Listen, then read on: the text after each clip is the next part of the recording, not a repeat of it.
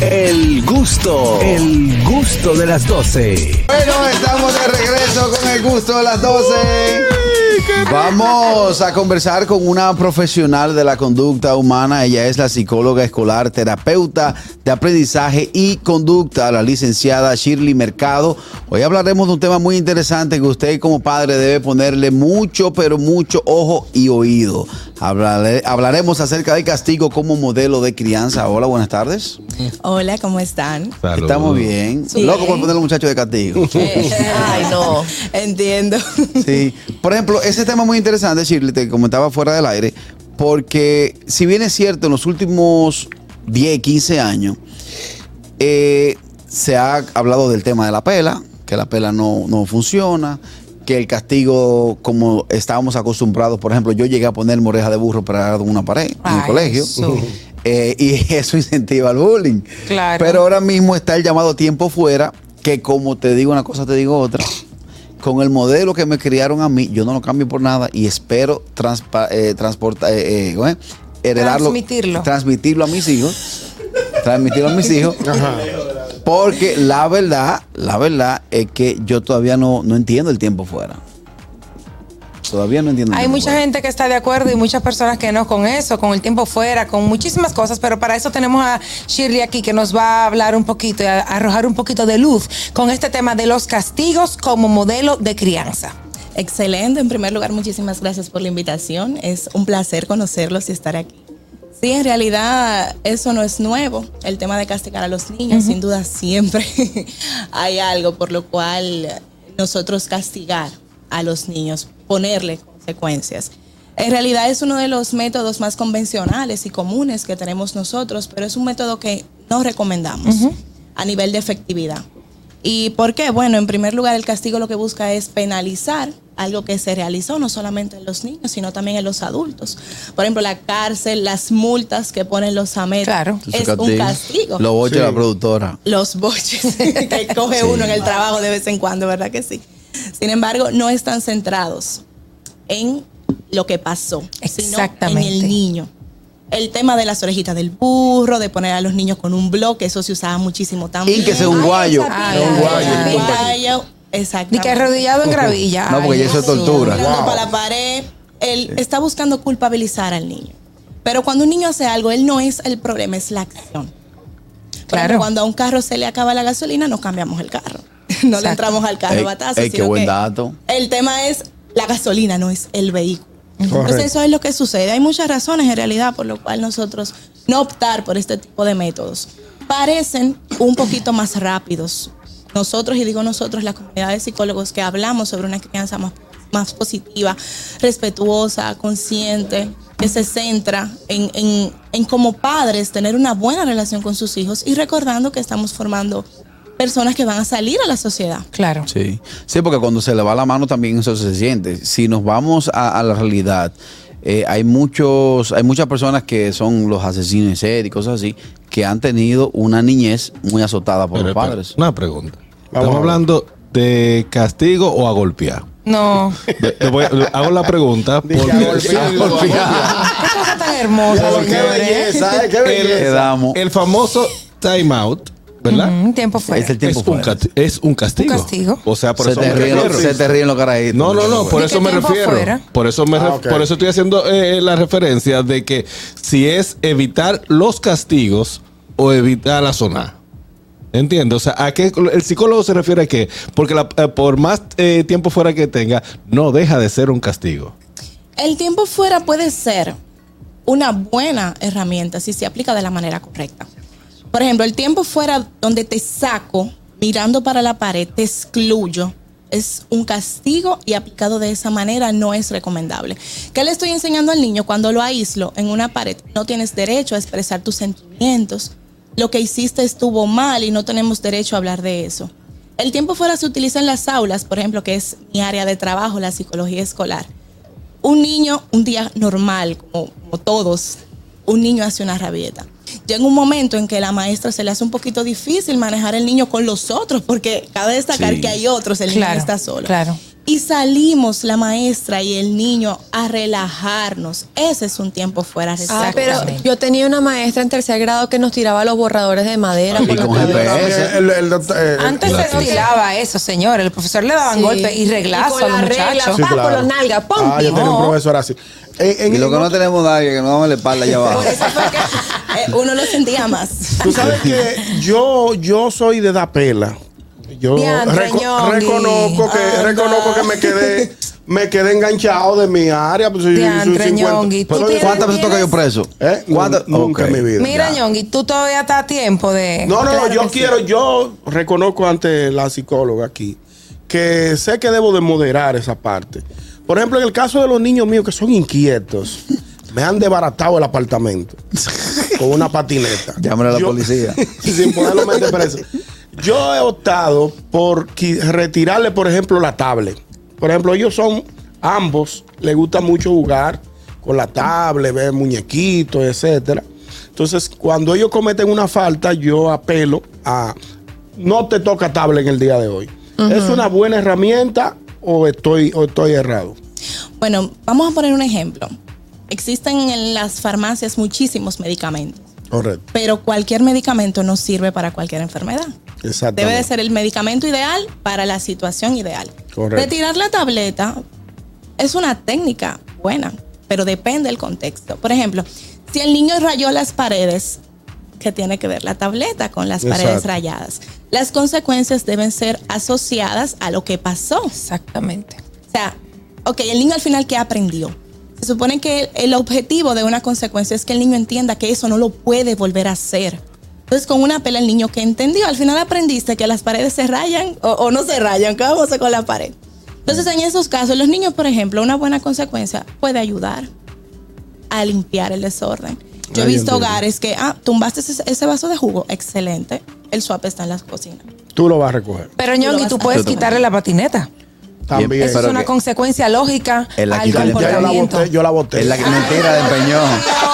No, lo que no, no, espérate, déjame explicarte y la psicóloga está aquí. Cuando, cuando eh, estuvimos en pandemia, como no podíamos salir, ellos jugaban patineta dentro del apartamento.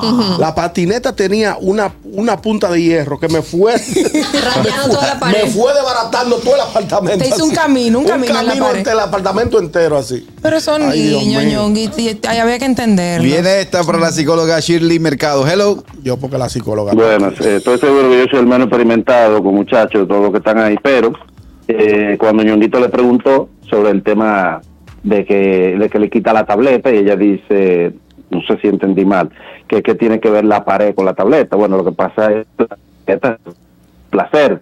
Entonces, sí estoy de acuerdo con ella que uno debe mandarlo a ellos a limpiar la pared, pero si son muy pequeños, obviamente no lo van a hacer bien. Muchacho. Pero cuando uno le quita el placer que le da la tableta, Ajá. entonces ellos van a entender, si tú vuelves a hacer eso, te voy a quitar el placer. Creo que por un Yo tema de edad, ellos pues, pueden ir entendiendo. por un tema de edad no hay entendimiento. Mi casa parece un. Picasso, ¿eh? A veces. Yo tengo dos, yo tengo dos niñas, una de tres años y una de un año y medio. Y tú entras a mi apartamento y un Picasso. Tú ves rayado todo. Y yo le dije a la doña, ni pinto ni vuelvo en papel Eh. hasta que no desbaraten esto. Y cuando ya estén grandes. Cuando tengan conciencia. No, ya. El que vaya a mi casa tiene que encontrar ah, eh, un campo de batalla. ¿Cómo así? Desbaratado. ¿Qué hacer en ese caso? No, y a eso iba, depende mucho de la edad. Hay niños con los que uno puede negociar. Por ejemplo, un niño de 7, 8 años puede entender perfectamente, no vas a tener la tableta en este horario porque sucedió esto. Ahora, un niño pequeño no entiende la relación tan directa entre te quité la tablet, ah, me la quitaron porque rayé la pared. Un niño de 4 o 5 años no llega a ese razonamiento. Entonces es bueno que las consecuencias en esta edad den al, den al grano. Den al traste con el problema. Con lo que dice la doctora, perdón, ahora que me acuerda algo que me dijo mi hijo. Mi hijo tiene eh, 12 y le quité la tableta por algo que no tenía que ver. O sea, fue por una, un mal querer. Él me dijo, él me dijo, ok, papi, espérate. ¿Qué tiene que ver la, la tableta? Ve que tiene que una vaina con otra. si yo lo que hice fue esto Tal y esto y cosa. esto y ta- tal cosa. Yo, en el momento de- que, que pasó, yo ni, la ni, ni el celular estaba usando. No estaba usando el, el celular. O sea, ¿por qué tú me estás quitando? Ahora explícame para yo entender por qué tú me ¿Por estás qué quitando. fue? Exacto. Ah, Va a ser porque abogado. Él estaba, él estaba en lo, en lo inteligente. cierto.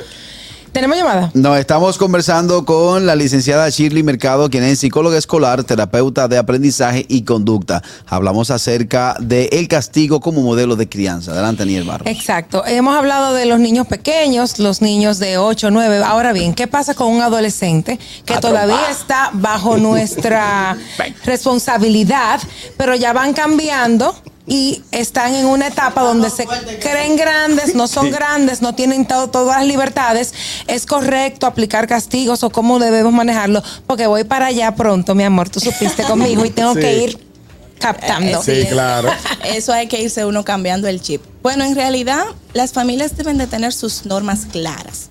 Sin dudas, la crianza positiva se ha vuelto un tema súper en tendencia en las redes sociales. Eso nos ha convenido, ¿verdad? Los que estamos de este lado. y eso hace que tengamos mucho acceso a la información. Muchas cosas que vivieron nuestros abuelos, nuestros padres. Había poca, poca información en ese momento, Muy poco acceso a la información. Las reglas en casa deben estar claras. Muchas personas no piensan, no opinan bien respe- respecto, perdón, a la crianza positiva porque piensan que es permisividad. La crianza respetuosa no es sinónimo de que te voy a permitir hacer lo que tú quieras. No. A un adolescente, los límites y las reglas tienen que estar claros. Claros, no hay zonas grises en casa. Aquí se hace esto o no se hace eso. Las consecuencias deben ser lógicas y deben ser explicadas. Un niño de 6, 7 años es muy raro que pida explicación. A veces sí, a veces no. El adolescente sí, porque el Bueno, adolescente la chiqui lo pide. Ah, bueno. Vamos a tomar esta llamada para nuestra invitada de la tarde de hoy. Hello. Buenas tardes. Señores, yo, yo necesito que me ayuden con el no Mm. de un niño de tres años. Con el no. ¿Cómo Que así? yo lo, leva eh, yo lo levanto. Eh, ven, mi niño, vamos para el colegio. No, vamos a recoger los juguetes. No. No, a mí me dan ganas de romperle Sí, su sí, boca. sí. Pero Espérate. me controlo y digo, no, espérate, no, no le quiero dar golpe. ¿no? Entonces yo, hay algo que me- a mí me ha funcionado para drenar. Y es que yo cierro los ojos y me imagino que le estoy dando una pela, pero en realidad no se la doy. Pero cualquiera Porque de es los que 80 corre lo voy a matar, lo voy, lo voy a matar a golpe, y entonces esto no se puede. Entonces yo lo que hago es esto, pero de verdad, el no, y los muchachitos de ahora vienen como con una vaina debajo del brazo que, que son, son desafiantes. Una caja de no. Sí, sí, sí, es verdad. Ella menciona algo interesante. Los padres tenemos, tenemos, ¿verdad? Porque trabajamos aquí. Tenemos que aprender a regular nuestras emociones. O sea, queremos que los niños regulen sus emociones, pero como adulto yo no puedo regular las mías. Entonces uno se ríe, pero si esa es la manera en la que mami gestiona sus emociones en ese momento, excelente. A mí siempre me gusta decirle a los papis, antes de tomar una decisión en cuanto a qué vamos a hacer con un comportamiento del niño, es preguntarme lo siguiente. ¿Esto que voy a hacer me motiva el amor y el respeto que le tengo a mi hijo o el pique que acabo de coger con lo que él hizo?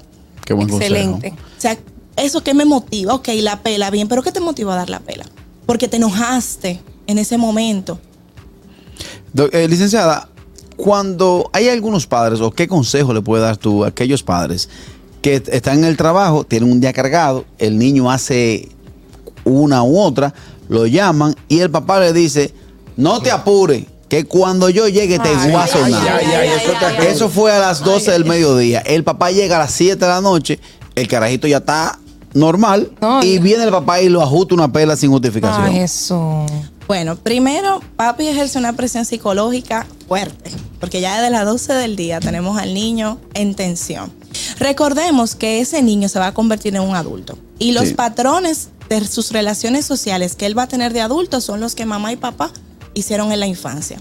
Un niño que se le entra ese miedo y ese terror psicológico es un niño que tiende a sentir miedo a los demás Inseguro. inseguro, tengo que hacer lo que los demás me piden para ser aceptado.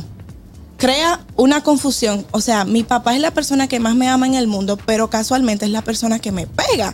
Entonces ya por ahí, a nivel emocional, vamos un poquito incómodos. Es bueno que los padres recuerden lo siguiente.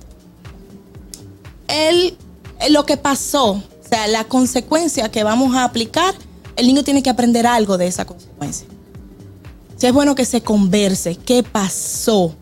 Hay niños que uno le pregunta, mira, es bueno pegarle a los amiguitos del colegio. No, ok, ¿y por qué? No, me ponen de castigo.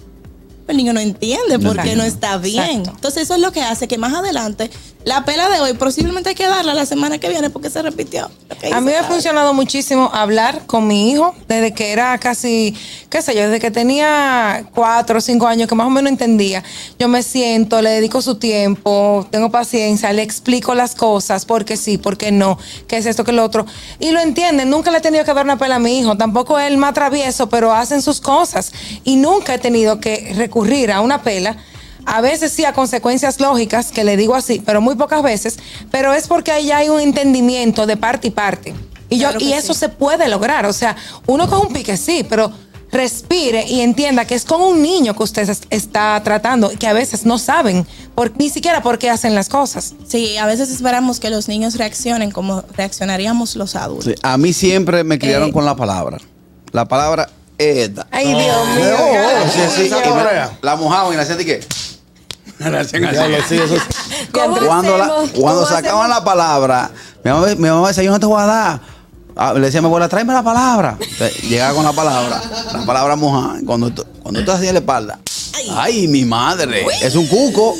¿Cómo hacemos con los padres que en un momento de ira le dan una semerenda pela, pero una rolitranco de pela que le dan a los muchachitos? ¿Una de- qué? Rolitranco, Ay, es muy venezolano, o sea, es una, una pela Pero muy grande. se oye lindo, se oye lindo. Entonces, eh, cuando le dan esta pela al niño y después pasa como los 30 minutos, una hora, y entonces entra el papá llorando a pedirle perdón al muchachito, pero el muchachito está dado. Ay, claro, ya sí. está sonado. Por eso no, yo le llamo a la policía. Perdóname, yo no lo quise hacer, es que yo lo hice porque te quiero. Eso, Oye. eso pasa porque mami no ha diseñado sus estrategias para trabajar la de su hijo. Porque mami actuó por instinto. Yo comentaba con una persona ayer y le decía, las pelas, los castigos responden a las necesidades del adulto, no a las necesidades del niño. ¿Cuál era la necesidad de mami en este caso? Tengo un pique contigo y ahora, ahora yo te lo voy a cobrar. Ella pensó en lo que ella necesitaba, dejar salir esa ira, pero ¿qué necesitaba el niño? Ser corregido, aprender, porque la disciplina es eso, obviar un comportamiento viejo que es inadecuado y agregar uno nuevo. La pela lamentablemente no, no pone un comportamiento nuevo en la ecuación. Esencial. Usted, la psicología aplica, sí, porque ahora que Carraquillo miente lo de, lo de Nueva A, a Nueva York le llamo a la policía. Yo psicológicamente, porque yo entiendo, yo tengo un, temper- un temperamento que chipeo rápido y más cuando... Ay, no nos habíamos dado cuenta. No, yo entro con, con- con el varón, que es que más tengo choque, con la niña, gracias a Dios, no. Yo llego, saco el celular, le pongo 911, se lo pongo adelante, y tú, cuando tú quieras tú lo usas, vamos a hablar ahora. Dios. Oye. No, pero hablamos, no, yo no lo doy. No, Ah, porque es que, es que la presión me la, la quieren meter. Yo dije, yo te voy a llamar a la policía. Y mira, Alcohol de poli, alcohol de poli. Oye, lo que fue, le pongo el 911 en la pantalla y le digo, cuando tú quieras tú lo llamas. Ahora vamos a hablar. Y comenzamos a hablar, comencé a explicarme que eso, que eso sí que nada más. Él no Sí, porque nosotros Sí. culturalmente, el dominicano o el latino, esa partecita no la, no la entiende ni la va a aceptar, señores. O sea, hay muchísima gente, Y hay una frase clave. latinos, te, doy a, te doy a ti, al policía, al que te venga a buscar. Hello. no me dejaste terminar. Saludos. ¿Qué tal? Una preguntita para la invitada, porque me gustaría saber entonces si ella entiende que no se le debe castigar a los niños, o sí, porque yo yo fui criado como en base a que si me portaba mal me castigaban. Y yo creo que eso es lo que está haciendo falta hoy en día, porque los niños no respetan a los padres y mucho menos van a respetar a un psicólogo, porque lo que yo van a decir, creen que soy loco, entonces se pone rebelde. ¿Cómo se maneja eso? Si no le puede una pena, entonces, muchachos. Excelente pregunta. Lo que pasa es que normalmente confundimos los términos consecuencias con castigos.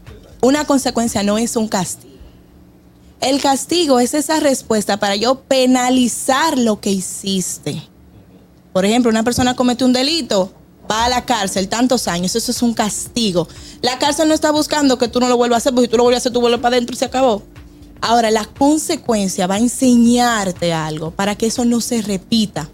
Cuando los niños hacen algo, no es que mamá y papá se lo van a aplaudir y no es que no se va a hacer nada, claro que sí. Eso es lo que la gente a veces llama castigos buenos, pero los castigos no son buenos. Es una consecuencia. No, no, que él habla de niños que son rebeldes y niños, porque hay niños que son fuertes, señores.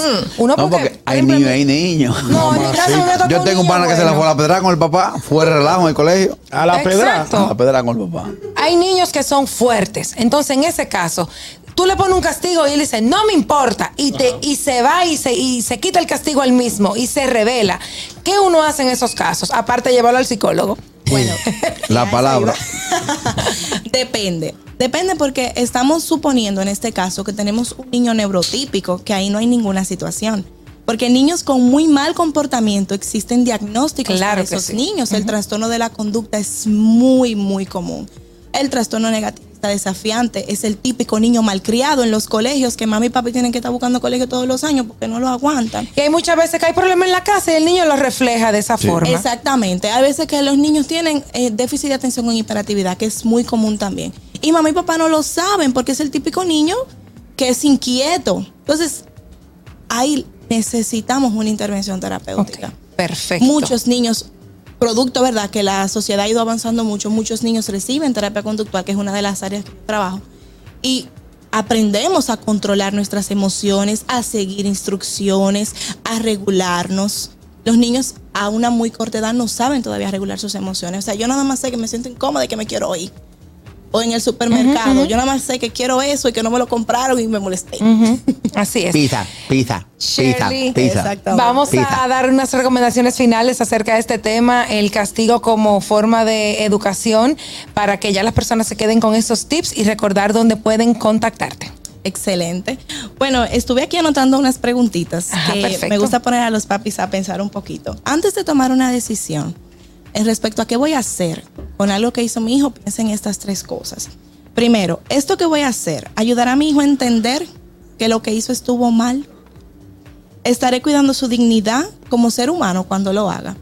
Y por último, bueno, eso lo conversamos un poquito ahorita. ¿Me motiva a actuar el amor y el respeto que le tengo o el malestar que me causó lo que hizo? Es importante que como padres evaluemos cuáles son nuestras intenciones a la hora de disciplinar a un niño. Dicen por ahí que hay gente que pone el candado después que se le entra el ladrón. Sí. En crianza no podemos poner candado después que el ladrón se metió. Es bueno que como padres, ok, el niño tiene 8 años, pero ya se tiene que ir imaginando qué usted va a hacer cuando él tenga 15 y quiera salir a la hora que él quiera con los amiguitos del colegio. Porque esa mami que pide perdón por la pela que dio es una mami que me agarró sin base. Yo no tenía nada. Eso es como cuando la pandemia, que todo el mundo cogió para el bravo a comprar papel de baño. Porque nadie estaba esperando eso. Entonces, la crianza no nos puede esperar sin, sin nosotros estar preparados. Entonces, siempre invito a los papis a eso, a reflexionar, a educarse. Hay muchos libros referente a crianza muy buenos. Les puedo recomendar Disciplina sin lágrimas, es excelente. Tener un- una- unas reglas claras en la casa. Muchos papis escriben un listado y lo pegan en la nevera. Y eso está claro. Quitar la tablet. Si ustedes como familia diseñan que la tableta es una negociación en casa, eso puede funcionar. La tableta en la tarde, los 30 minutos de la tarde, 15 minutos de la tarde, son ganados. Eso es como una economía de fichas. Exactamente. Eso es así. Con un fuerte aplauso despedimos a la licenciada Shirley Mercado, quien es psicóloga escolar, terapeuta de aprendizaje y conducta. Gracias porque de verdad muy interesante esta visita y este segmento. Nos vamos a la pausa, al regreso mucho más de El gusto de las 12. El gusto, el gusto de las 12.